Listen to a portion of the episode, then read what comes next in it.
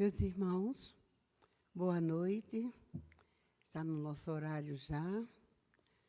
É, nós vamos iniciar os nossos trabalhos de hoje, segunda-feira, e estaremos também no mesmo horário na quinta, segunda e quinta.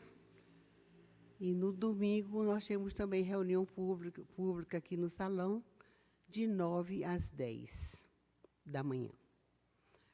Então, vamos iniciar é, fazendo a nossa prece. Não, vamos iniciar fazendo uma leitura preparatória, desculpe. Uma leitura preparatória do livro Bilhetes Fraternais número 2, que se intitula Conselheiro Sublime. Bem-aventurados os que amam os que têm puro, nobre coração, mantendo limpo das lutas redentoras por uma humanidade melhor e uma terra mais feliz. Amélia Soler. Toda vez que estiveres em dúvida sobre o caminho a seguir, consulta o conselheiro sublime que jamais se equivoca, porque possui o sentido da vida em ascensão é o amor. Ouvindo suas orientações, sempre acertaremos, pois o amor é a solução definitiva para todos os problemas. Assim é que, diante da maledicência, o amor converte-se em sol radioso que nos ilumina por dentro, mostrando-nos as próprias imperfeições. Perante a calúnia, o amor é farol que esclarece a verdade afastando a leviandade. Ante o preconceito, o amor ensina que todos somos irmãos, dignos de respeito e atenção. No meio do conflito, o amor é recurso benigno que desanuvia o ambiente, transformando-o em recinto de paz. Nos desafios da dor e do sofrimento, o amor aconselha sempre a resignação pela aceitação do inevitável. Desse modo, se queres ser feliz cultivando a paz, nada mais importante do que buscar o conselho do amor. Esforça-te, assim, por segui-lo, e as soluções para teus problemas virão sempre. São palavras do Rodrigo, é, que psicografou este livro. Vamos agora, então, fazer nossa prece inicial, agradecendo a Deus essa oportunidade de estarmos aqui reunidos em seu nome, é, nessa, nessa convivência fraterna entre nós. Vamos agradecer também a presença da espiritualidade, que está aqui nos ajudando, que está aqui presente para que tudo ocorra da melhor maneira possível. Então, é assim com esta certeza do amparo espiritual, é que nós vamos dar por iniciado os trabalhos dessa noite. E pedindo que a nossa expositora da noite seja envolvida em pensamentos de paz, de amor, que acabamos de ler, fazer a leitura, e de muita saúde. E com a palavra nossa irmã, Carmelita Indiano.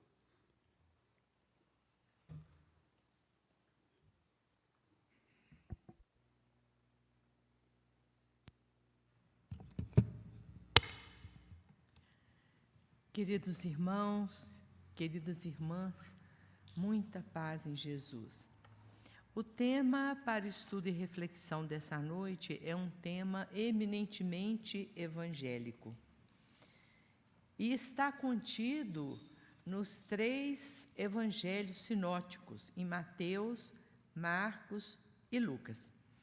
É a parábola do semeador achei extremamente interessante que os comentaristas das parábolas, principalmente da parábola do semeador, costumam afirmar ser ela a parábola mais popular, a mais difundida entre os cristãos. Embora seja uma parábola que está com seus ensinamentos herméticos, ainda muito longe de encontrar a perfeita ressonância no coração dos homens. Essa parábola, na Bíblia de Jerusalém, por exemplo, ela vem acoplada a outras parábolas, e por isso os, os teólogos, ao estudarem os textos bíblicos, nominam o conjunto dessas parábolas ditas por Jesus nesse dia específico, como, por exemplo, se vê na Bíblia de Jerusalém, de discurso das parábolas. Narra os evangelistas que Jesus teria saído de casa aquele dia, se dirigido à beira do mar de Tiberíades, que não, na verdade não é um mar, e que ali então ajuntaram-se muitas pessoas ansiosas por estarem perto de Jesus, como era o costume em todo o seu messianato. E Jesus, vendo então que havia uma multidão muito grande e uma dificuldade muito grande para que ele pregasse, ele entra numa barca e se distancia um pouco da beirada a fim de falar. E fala então seis ou sete parábolas em seguida. Essa é a parábola do semeador, a primeira delas. É claro que não há uma hierarquia entre as parábolas, muito menos nessas parábolas ditas todas elas em uma mesma circunstância, em um mesmo dia. Mas, de qualquer forma, a nossa atenção já fica despertada pela grandeza daquele ensinamento que Jesus ouve por bem dizer em primeiro lugar. Depois ele fala da parábola do joio e do trigo, também bastante conhecida. Depois, da parábola do grão de mostarda, incitando aqueles que o estavam ouvindo a cultivar a fé. E para simbolizar a fé, ele vem então com a imagem do grão de mostarda e diz que, embora ele seja minúsculo, pequeno, ele depois se faz grande, dá um arbusto significativo. Fala depois da parábola do fermento, até muito dirigida às mulheres, porque traz um, um hábito que era o de fazer o pão. Então ele diz: às vezes um pouquinho de fermento leveda toda a massa. Depois fala da parábola do tesouro, que é o homem que vai para o campo, cavando o campo como um agricultor é, comum, e de repente ele acha enterrado naquele local um grande tesouro, razão pela qual ele vende tudo que tem, apura os seus haveres e, comp e compra aquele campo, porque ali realmente estava um bem preciosíssimo. No mesmo sentido que a palavra, que a parábola do tesouro no campo, vem a parábola da pérola. E aí ele chama a atenção para o pescador de pérola e diz que quando ele acha no seu labor diário uma pérola bastante preciosa, ele vende tudo que tem, se desfaz de todas as outras pérolas menores para adquirir aquela pérola maior. E tanto a parábola do campo onde estava perdido o tesouro, quanto a parábola da pérola de alto valor, nos chama a atenção para uma coisa muito significativa, que é a hierarquia dos valores durante a nossa jornada aqui na Terra. E nós vamos observar, meus irmãos, que grande parte da nossa jornada fica às vezes perdida porque nós não estabelecemos com sabedoria a hierarquia dos valores. E vamos ver que nessa parábola destinada ao nosso estudo e reflexão de hoje, que é o do semeador, Jesus também vai nos chamar a atenção para a hierarquia dos valores, sem a qual nós não teremos sucesso na nossa trajetória aqui na Terra.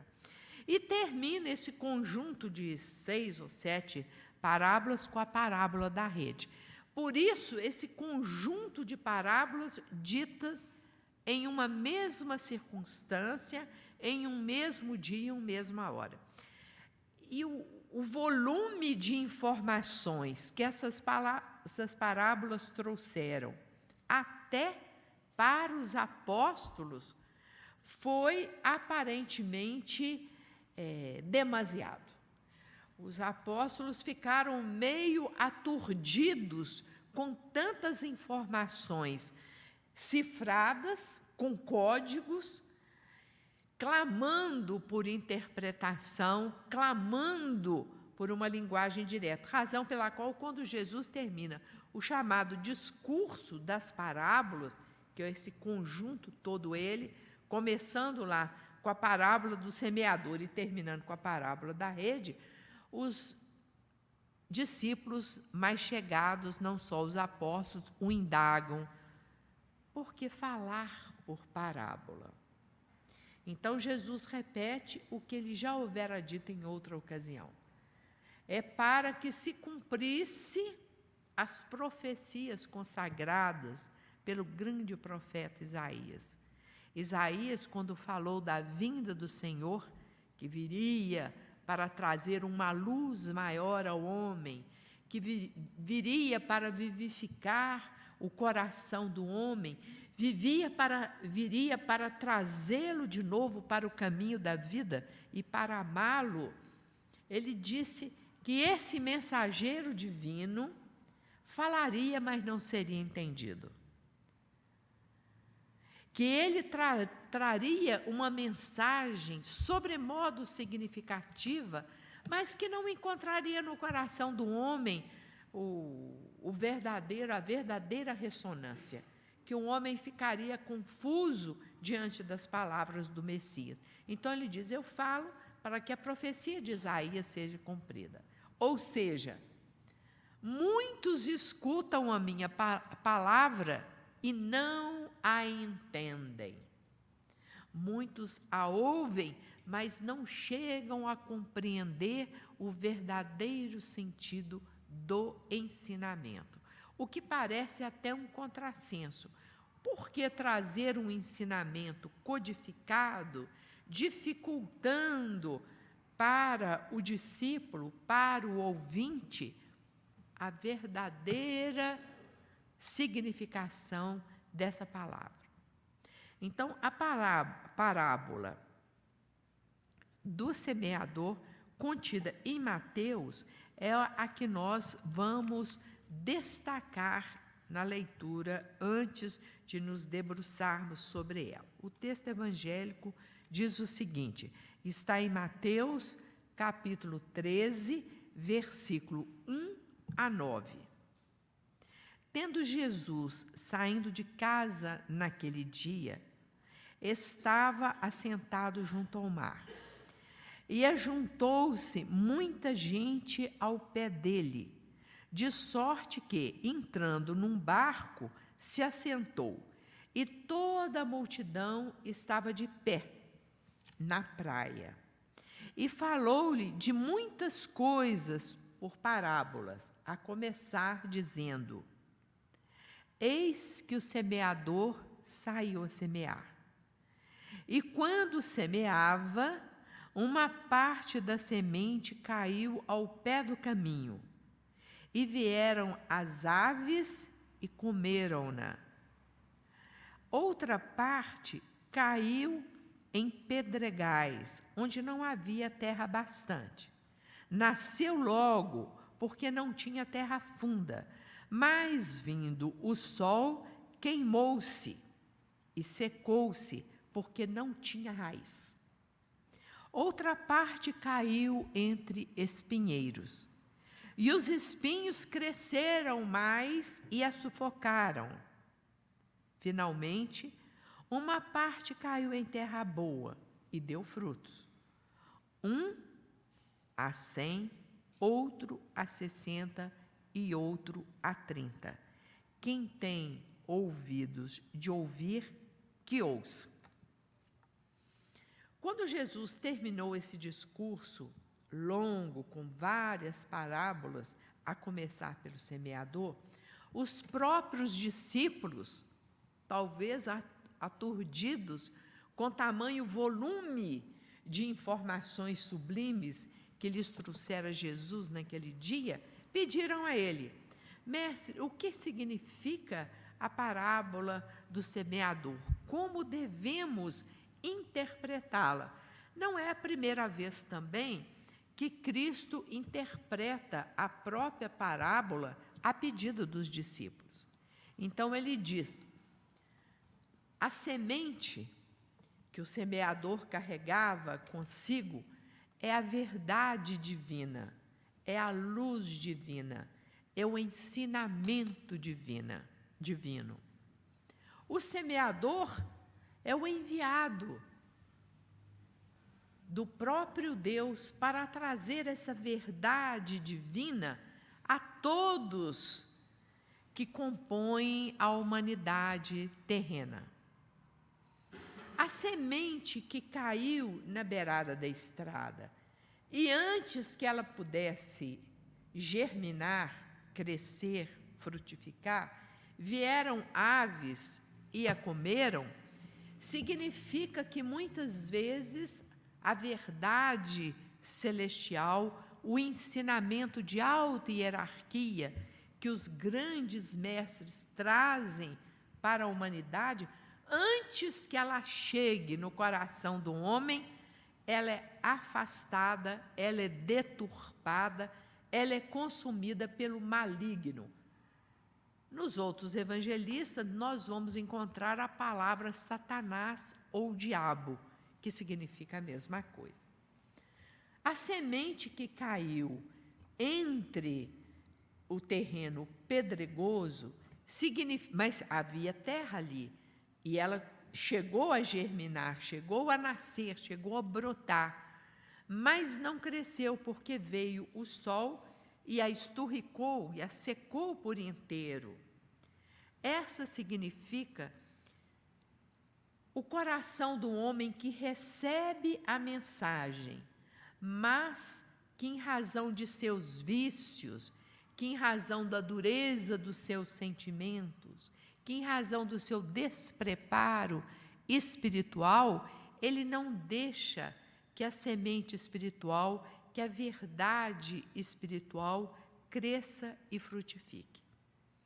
A semente que caiu em terreno junto onde havia muitos espinhos, e os espinhos cresceram mais do que a própria semente, sufocando-a, significa, aqui vem a hierarquia da qual falamos no início, significa que o homem ouve a palavra, entende um pouco da palavra, recebe-a com alegria, mas as ilusões do mundo, os prazeres do mundo sufocam a palavra, impedindo que ele deixe o seu lado espiritual crescer.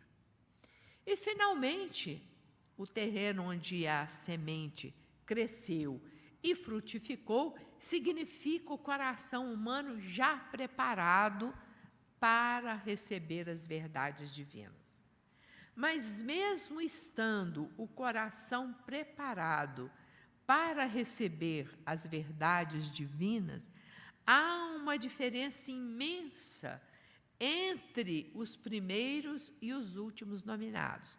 Então, Jesus diz que uma frutifica 30, outra frutifica 60 e, e finalmente, a outra frutifica 100%.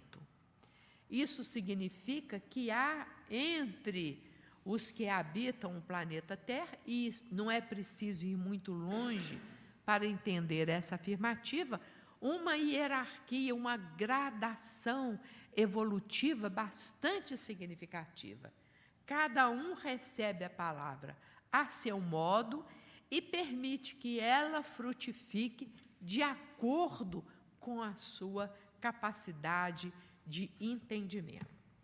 Então, a primeira observação significativa, meus irmãos, que os comentaristas dessa parábola fazem, e me pareceu bastante oportuna, é uma crítica bastante ácida que os espíritos iluminados fazem quanto ao homem profano. Porque o homem comum, voltado para as realizações humanas, preocupado com a sua posição na terra, ele há de pensar que esse semeador, ele não é muito previdente, porque ele acabou perdendo 75% das sementes que ele possuía. Apenas uma quarta parte da semente foi produtiva, as outras não foram. Então não seria ele, para o homem profano, o homem materialista, um bom semeador. E aí vem a visão espiritualista. O bom semeador, meus irmãos, não se preocupa com o resultado da semeadura. E diz mais: a mania de resultado, existe até uma palavra em sânscrito para significar isso. A mania de resultado é própria das coisas materiais, das coisas espirituais. Nós não nos preocupamos com o resultado. Mesmo porque o resultado não está nas mãos do semeador. O resultado está na mão daquele que recebeu a semente divina. Por isso que a parábola se inicia com uma frase bastante forte e significativa. Aquele que semeia, que é o semeador, que tem o compromisso com a semeadura, saiu a semear. Ele não tem que se preocupar com o resultado como o homem profano é, preocupa-se com o resultado das coisas materiais. As coisas espirituais não precisam disso. Então, aquele que já está imbuído do compromisso de levar a verdade, o amor, a fraternidade, a paz, a união ao coração do companheiro, ele sai para distribuir essa semente divina. Se o companheiro aproveitar, melhor para ele. Aquele que recebeu a semente é que, se aproveitar, ele que vai lucrar com o aproveitamento de todo aquele ensinamento. O semeador não precisa mais disso. O semeador já entendeu perfeitamente o seu papel de levar a verdade, de levar a paz, de levar a alegria, de levar a fraternidade para o outro. Na pergunta 558 do Livro dos Espíritos, nós encontramos uma verdade profunda e às vezes de difícil entendimento para nós. Mas Kardec, com toda a sua perspicácia, de doutrinador, de professor, de metodizador, de escritor didático, ele indaga os espíritos superiores. Aos espíritos incumbe alguma outra coisa que não melhorarem-se a si mesmo? Porque semeador, então, seria só Jesus? Com ele teve início e teve fim essa tarefa iluminativa do homem. Com ele teve princípio e teve fim a preocupação de elevar a criatura humana aos parâmetros superiores da verdade espiritual? Não, de forma nenhuma. Então, Kardec, na pergunta 558, que está lá no capítulo 10, da parte segunda do livro dos Espíritos, ele pergunta: aos espíritos, existe alguma outra coisa que eles devem fazer além de melhorarem a si próprios? Porque a gente já acha que quando está melhorando a nós mesmos, nós já estamos quites com a lei. Nós já estamos fazendo tudo e o contrário de tudo. O que responderam os espíritos superiores a Kardec? Não.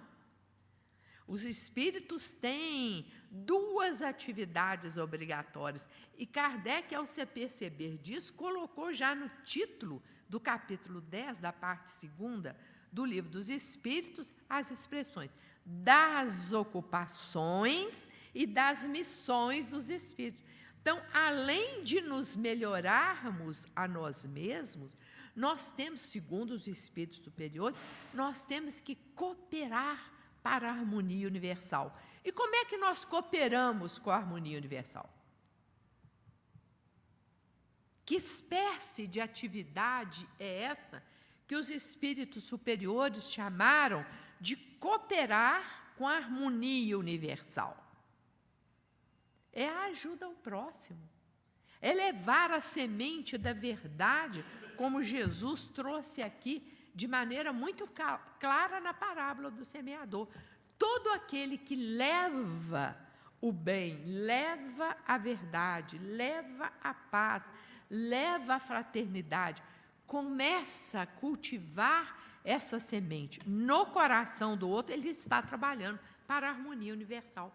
Todos nós, todos nós somos semeadores.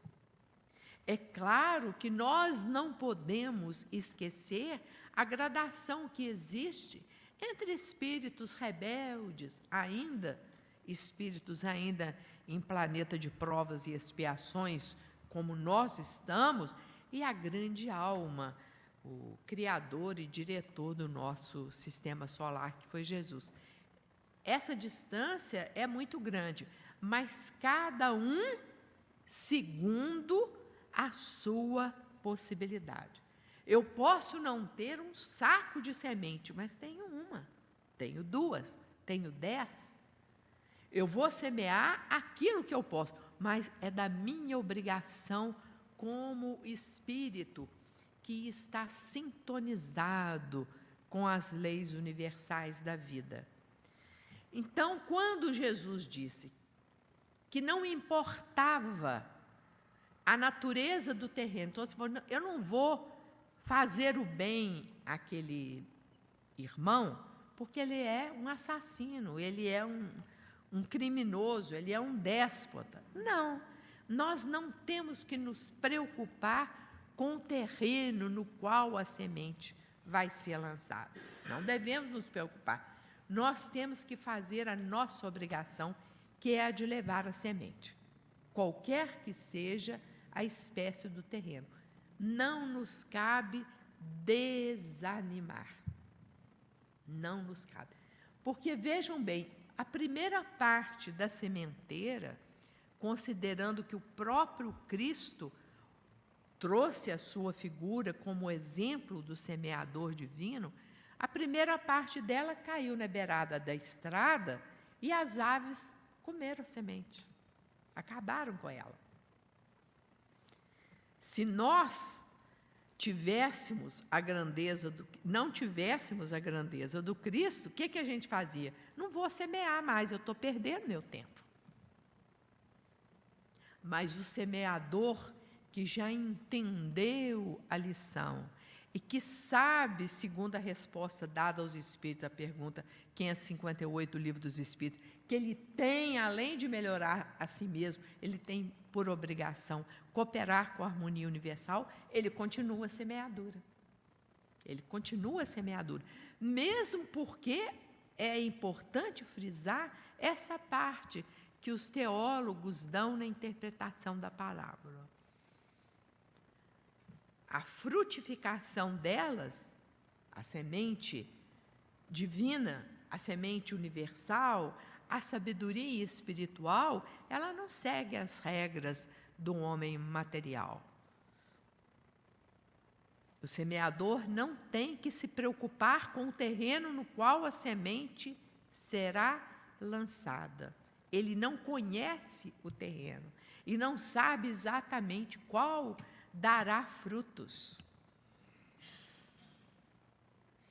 Aquele aquele, aquela parte do terreno na beirada da estrada que recebeu a semente e que ela foi perdida de pronto, ninguém se aproveitou dela, ela não chegou sequer a, a ter esperança em germinar. E nós sabemos disso. O, o maligno, ou o demônio, como dizem os outros evangelistas, ou o diabo, seja lá que nome se dê a essa força negativa da vida, ele, ele atua inquestionavelmente em todos os setores da nossa vida. Isso porque, meus irmãos, nós ainda estamos vivendo em uma teia de relacionamento extremamente egoísta. Cada um buscando o seu próprio bem, cada um, cada um procurando a sua própria oportunidade, cada um lutando para o seu próprio bem, sem se preocupar com o outro. Então é possível que venha alguns, vejam lá a, a, a passagem de Jesus quando tirou daquele endemoniado, que ao ser inquirido por Jesus, quem é que estava ali? Respondeu: aqui é uma legião. Quer dizer, um, um grupo de espíritos que estava realmente atormentando um jovem que vivia lá é, desnudo e andando entre as sepulturas do cemitério. Então, quando aqueles espíritos perturbam os corpos e os corpos caem no mar, qual é a atitude dos homens daquela terra? Preferiram ficar com os porcos do que com Jesus. Para eles era mais valioso uma manada de porcos do que a figura do Cristo. Isso é uma coisa que nós ficamos até emocionados ao nos lembrar dessa passagem. Como é que pode trocar uma manada de porco pela figura de Jesus? Pediram a ele que fosse embora. Não queriam ele ali. Então, na verdade, quando o semeador sai a semear, existe de fato o um maligno que vem e tira a semente e perturba o trabalho vem um maligno e lança ali é, energias negativas para que a semente não germine. E mais ainda, para que o semeador desanime. Porque é próprio da nossa estatura espiritual desanimar diante dos primeiros obstáculos. Por que, que André Luiz dedica capítulo inteiro no livro Nosso Lar à figura de veneranda, por exemplo. Porque ela tem essa característica que é raríssima e só é muito própria dos espíritos de alta hierarquia. Um milhão de horas de trabalho prestadas à comunidade sem interromper, sem esmorecer e sem reclamar. Então, o semeador é aquele que já entendeu de fato que se o outro não quiser receber semente, o problema já não é dele, é do outro. Mas se ele não se predispuser a semear, se ele não se comprometer a cumprir essa relevante missão que os espíritos superiores chamaram de trabalhar para o equilíbrio universal, aí já é com ele. Aí já é com ele. Jesus, ao explicar a parábola, ele diz que aquela é, parábola que caiu em terreno pedregoso, que chegou a crescer, chegou a germinar, mas não deu frutos, porque o terreno tinha pouco solo, ele não conseguia ter raízes profundas que alimentassem a planta. O que significa isso? Diz Jesus, diante das primeiras dificuldades, diante dos primeiros dissabores, diante das primeiras desilusões, o semeador esmorece. Ele não segue à frente. É a falta de persistência no compromisso com a semeadura. Na outra hipótese, Interpretação do próprio Cristo a pedido dos discípulos. Aquela parte que cai entre os espinheiros. Também brota, também fica bonita. Mas os espinheiros crescem mais do que a, a semente divina. O que, que é o espinheiro? São as ilusões do mundo. Nós ainda nos vendemos diariamente pelas ilusões do mundo. Nós ainda nos deixamos levar pelos enganos que os interesses materiais nos encantam. Nós raramente sacrificamos o interesse material em benefício de um interesse espiritual.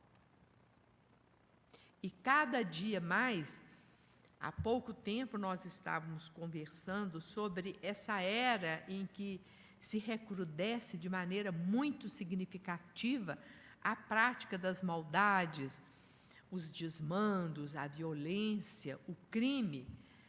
E a pessoa falou: Mas não é possível, vocês não dizem que a Terra está numa transição já começada há muitos séculos quase.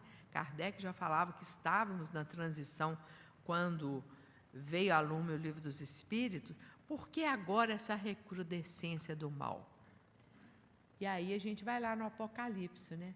Na última hora, a providência divina é tão magnânima, nos dá sempre tanta oportunidade que na hora em que os portões vão se fechar, aqueles espíritos que estavam já praticamente alijados da humanidade terrena, é dado a eles uma última oportunidade de renascimento. Vai, quem sabe agora, você está vendo o que, que vai acontecer, né? Maneira clara e objetiva, o caminho está sendo delineado com precisão aos seus olhos. Uma última oportunidade. Mas aí é igual a história do escorpião. Vem e faz igual. Vem e faz, às vezes, até pior do que já fez, né? mesmo na última oportunidade.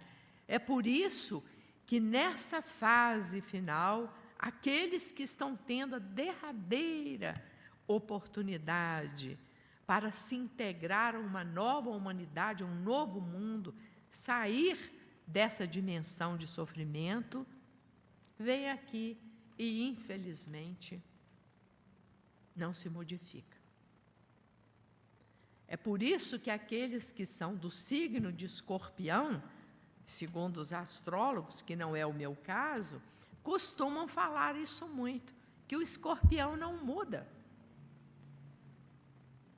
Mesmo que lhe seja dado uma oportunidade para que ele modifique a sua maneira de pensar, a sua maneira de agir, a sua maneira de encarar a própria vida, não muda. É muito difícil a mudança. Então, aquele que caiu nos espinheiros, os espinhos são isso. Os espinhos representam os nossos vícios. Então, nós estamos escravizados aos nossos vícios muito mais do que nós imaginamos. E são eles que, na maioria das vezes, determinam o que fazer e o que não fazer. E são eles que impedem que essa verdade, essa semente iluminativa, cresça em nosso coração e germine. Mas até aqueles que deixam crescer a semente, como disse o Cristo, fazendo uma interpretação chamada autêntica, mesmo aqueles que deixam a semente crescer, mesmo aqueles que dão suporte para que ela se robusteça, para que ela frutifique, mesmo esses estão em gradação variada uns mais e outros menos. Então, e Cristo, quando ele fala lá nos 30, nos 60 e nos 100, e vamos nos fixar no mais baixo, que é o 30, ele quis dizer o seguinte: se você não pode o muito, faça o que pode. Se você não pode dar 100%, não pode dar 60%, de 30%. De 30%. Nós não somos obrigados, da noite para o dia, a nos despojarmos de todos os nossos vícios, que são aqueles espinhos que impedem a germinação da boa semente. Não, nós não conseguimos. A evolução é paulatina. A evolução segue de forma gradual, mas deve ser contínua. A cada dia, uma luta e um, resultado positivo para um vício, para um, um, um comportamento inadequado. É por isso, meus irmãos, que hoje em dia nós temos encontrado muitas mensagens chamando atenção da recepção que os espíritas estão tendo no mundo espiritual após a passagem para a vida verdadeira. Nós estamos recebendo a semente, nós estamos entendendo o ensinamento, nós estamos avaliando com precisão a qualidade do nosso trabalho e da nossa participação aqui na Terra, mas nós não estamos tendo força de vontade para modificar o nosso pensamento. É como diz Santo Agostinho na significativa mensagem contida no capítulo 16 do Evangelho segundo o Espiritismo. Por que, que o espírito não vence as provas que o desafiam aqui nessa vida? Por que, que o espírito não sai daqui de uma encarnação completamente vitorioso? Porque soube enfrentar com sabedoria todos os, os desafios que o seu planejamento reencarnatório lhe colocou no cotidiano. Por quê? Santo Agostinho responde: o que nos falta é a vontade. Todos nós temos pleno conhecimento e estamos devidamente alertados para isso. E nós costumamos, como espíritos rebeldes ainda, a justificar para nós mesmos que é difícil mudar.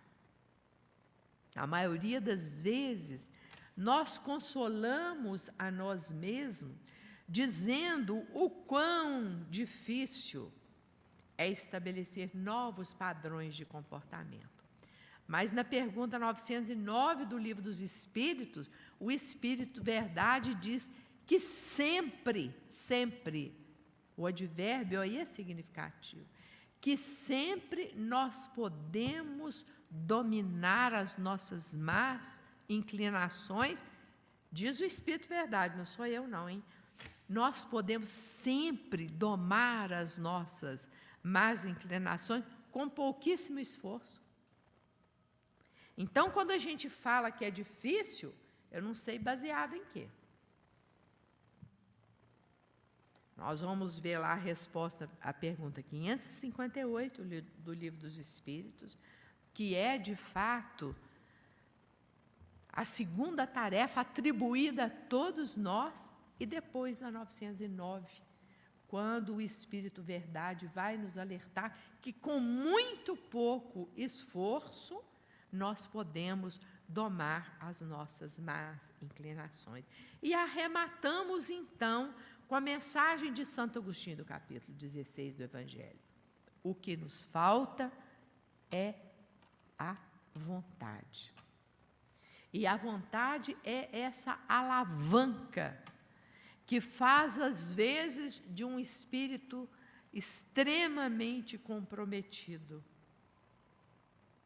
um espírito com um passado tenebroso, mudar radicalmente a sua maneira de pensar e de agir apenas com um toque. O recebimento de uma minúscula semente que às vezes chega até ele em determinadas circunstâncias de tempo e espaço, e aquilo é o suficiente para que haja uma revolução profunda na sua maneira de pensar. A história dos santos da Igreja Católica é recheada de espíritos que, na sua juventude, na sua primeira mocidade, eram, a começar de Santo Agostinho, que nós estamos trazendo como exemplo aqui, eram espíritos tremendamente comprometidos, com comportamentos desairosos e que, de repente, muda. Nós nem vamos falar do Paulo de Tarso. Muda violentamente a sua maneira de pensar. O terreno é, é a nossa alma, é a maneira como nós cultivamos a nossa vida. O semeador está aí, ele já plantou a semente, já trouxe até nós o que nós precisávamos para fazer frutificar a verdade e mudar o nosso comportamento. Se não mudamos, é porque não queremos, nos falta vontade. E nos falta boa vontade, porque, como diz lá a resposta dos espíritos superiores, às vezes, com pouco de esforço, nós modificamos profundamente a nossa vida. A mensagem da parábola do semeador, ela tem um duplo destinatário. Ela nos chama a ser semeador. Ela nos convida a participar desse compromisso de disseminar a verdade, de espalhar o bem, de nos compromissarmos com o equilíbrio universal. E mais ainda, na segunda parte, ela nos chama atenção que nós, apesar de semeador, nós ainda somos também terreno.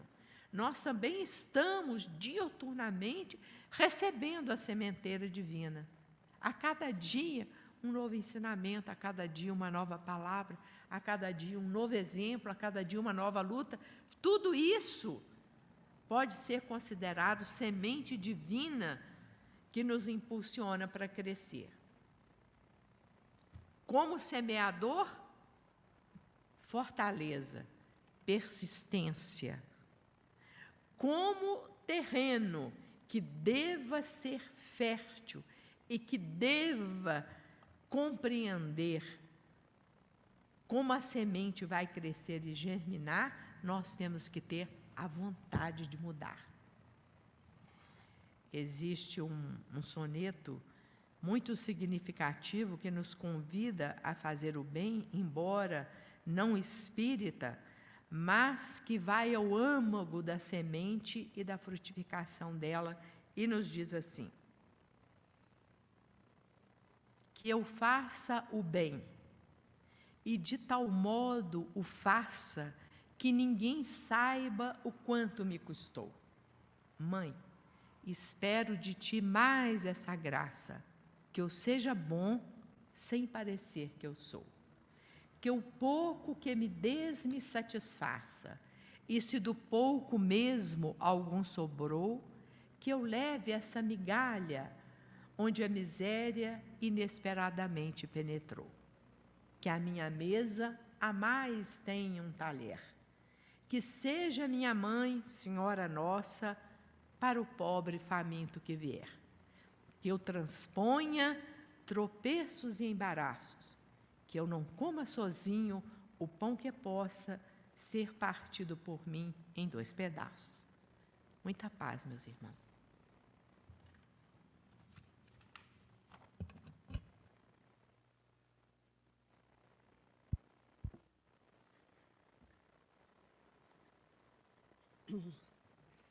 Aí está, meus irmãos, a nossa, o nosso recado, né?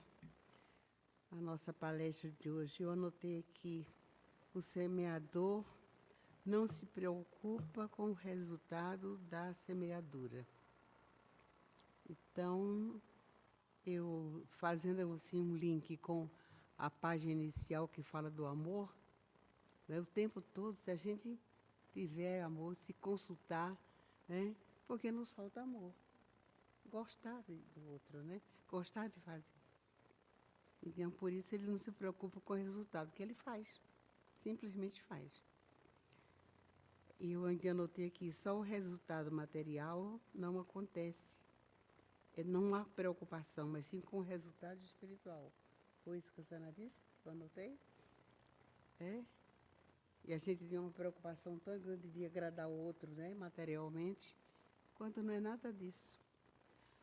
E todos nós somos semeadores, todos nós, semeadores. Não é quem tem um cargo, não é quem está numa situação melhor, é, nem é quem diz que já leu todos os livros da codificação, leu, não estudou, leu. Então, nós somos semeadores. Meus irmãos, vamos dar alguns avisos aqui. Nós temos o FIMUMES aqui na nossa casa. A inscrição está aberta desde o dia 3 de julho até o dia 10 de setembro. O que é o FIMUMES? É um festival de músicas, de músicas espíritas, mas ah, ah, muita gente pode dizer assim, voltado para os jovens, não. Todos nós. Para isso a gente divulga com muita antecedência para que as pessoas possam produzir uma música, né, escrever, ensaiar, nos procurar. Nós temos aqui o DACE, que é um, um, um departamento que cuida, chama-se Departamento de Arte e Cultura Espírita. Ele ajuda né, a botar música, a mudar um pouquinho, mas vamos participar, que é muito interessante. O outro, sim, a apresentação do ciúme vai ser dia 28 do 10, né, Paulo? 28? 28 do 10. Então, a inscrição, vou repetir, já, já começou, vai até 10 de setembro, e a apresentação 28 de outubro, para que a gente tenha bastante tempo de preparar. Outro pedido nosso, outro lembrete, é das cestas do coração. Nós assumimos um compromisso, já é outro departamento, que é o Departamento de Assistência Social Espírita, de todo mês a gente ajudar. Né? Saímos de uma pandemia, muita gente né, é, é, perdeu o emprego, tem, tanta, tem tantas dificuldades que vocês não imaginam. Então, nós vamos até dezembro dar todo mês, no último domingo do mês, uma cesta básica. Distribuímos leite, o que a gente tem também, que nos sobra muito, é pão, legumes. Então faremos uma grande distribuição. E as cestas do coração, quem quiser, deixa aqui com o funcionário da casa, traz, é, fala com a gente, a gente vai buscar também. Nós fazemos qualquer negócio, contando que essas cestas do coração continuem até dezembro. A próxima palestra, agora quinta-feira, vai ser nossa irmã Solange Vaz, todos conhecem. Ela é secretária da instituição, faz parte da diretoria e vai falar sobre educação e comprometimento moral. Deve ser muito interessante. E uma, um, uma, vamos dizer, um evento que nós não podemos perder vai ser no dia 23 de julho, é um domingo de manhã, com a apresentação do Sérgio Santos e Marlene. É um casal, eles moram em Uberaba e fazem, trabalharam muito com o Chico, e eles têm músicas muito bonitas, alegres, né, paródias, tem muita coisa, é muito interessante. E eles vêm a brilhantar no dia 23 de julho aqui, domingo de manhã, a nossa reunião, cantando é, essas músicas muito bonitas. Eles têm um CD, eles têm um CD de do, gravado 200 músicas. Então dá para a gente viajar ouvindo e chegar no destino e voltar ouvindo as, as canções deles, que são muito bonitas. Então todos são convidados. 23 de julho, domingo, Sérgio Santos e Marlene. Bom, nós vamos agora fazer a nossa prece de encerramento e o sorteio, ele está. Nós distribuímos, em vez de mensagem, nós distribuímos no nosso jornal que saiu, está quentinho. Nosso Jornal Brasil Espírita, do bimestre julho-agosto. Então, nós colocamos aqui na pontinha a numeração né, para o sorteio do livro. Vamos fazer após a prece. Então, vamos levar o nosso pensamento a Jesus, que o Pai Celestial possa derramar suas bênçãos de serenidade, esperança e fé. Sobre nós todos, aquecendo do coração com ânimo e coragem, que é o que mais nós precisamos. E nós acrescentamos com muito amor também, após ouvir uma palestra tão interessante sobre a semeadura. Então, que Jesus continue conosco, que possamos voltar ao lar em paz, chegar aos nossos lares com paz, sem nenhum problema, e que nós possamos estar à disposição da espiritualidade para que possamos fazer uma boa semeadura através do amor, através dos nossos atos e da nossa boa vontade.